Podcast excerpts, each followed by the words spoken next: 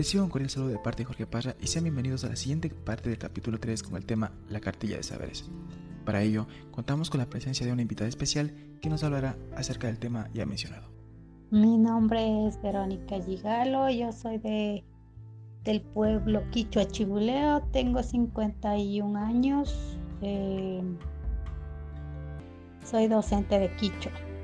¿Considera importante la cartilla de saberes? Eh, pues sí, para mí es importante eh, el material de cartillas de saberes ancestrales, ya que es un instrumento educativo que apoya eh, como indicador natural para reducir los riesgos o desastres agropecuarios. Además, también es para predecir las heladas, sequías, lluvias, vientos, etcétera. Eh, es un valor que no puede perderse. Em, debe, ser recuperado a través de los eh, centros educativos eh, de educación intercultural bilingüe en todo el país, ya que con el tiempo se han perdido estos conocimientos que son parte de los saberes ancestrales. ¿Cómo ayuda la cartilla de saberes en el rescate de los saberes y conocimientos ancestrales? Este material de cartilla es, eh, de saberes ayudaría muchísimo para valorar parte de los saberes ancestrales que se han perdido en las comunidades eh, de pueblos y nacionalidades. Este, para recuperar debe ser socializado eh, entre los niños y jóvenes y padres y familias de los centros educativos comunitarios, eh, ya que ahí pienso que los profesores deben tener conocimiento alguno sobre el tema para profundizar en las aulas y así eh, mantener este conocimiento en, la, en las familias quichuas y en, el, y, y en todas las comunidades. ¿no? ¿Quiénes participan en la elaboración de la cartilla de saberes? Que aquí este, debe participar los alumnos, los profesores, padres de familia, los sabios conocedores de las comunidades, los directivos de la comunidad, líderes comunitarios.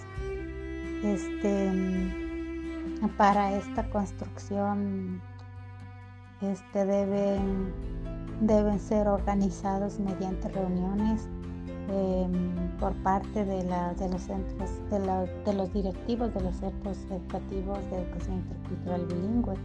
Y todos juntos este, pueden construir, ya que dentro de este grupo debe haber un, conocedor eh, eh, anciano que tenga este conocimiento que todavía él en su, en su sabiduría oral todavía lo mantiene pero en cambio los jóvenes no lo conocen y así en conjunto lo pueden construir.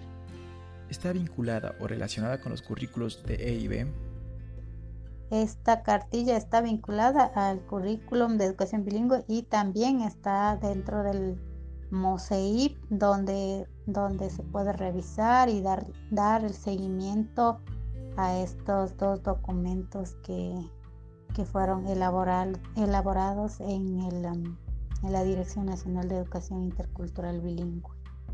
¿Qué aspectos negativos y positivos tiene la cartilla de saberes? Eh, creo que como, no sé si como negativo es que, es que se han perdido este conocimiento eh, con el tiempo. Este es, un, es uno de los conocimientos ancestrales que, que ya se ha perdido de entre algunas en las comunidades y también eh, en los centros educativos eh, parece que los docentes no les están dando a conocer este, este, importante, este importante tema para fortalecer entre la comunidad y los eh, profesores y los alumnos.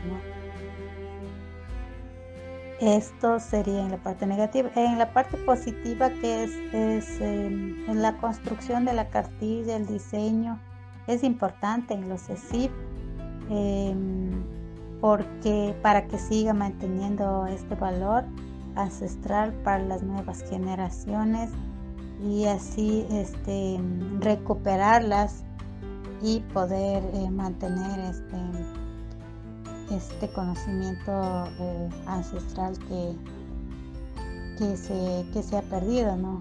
Valga la redundancia. Y creo que es eso en la parte eh, positiva. Para terminar este capítulo, agradecemos a nuestra invitada por su valioso aporte y a todos nuestros oyentes por acompañarnos y recordarles que en nuestro próximo encuentro hablaremos sobre el currículo y su importancia. Gracias.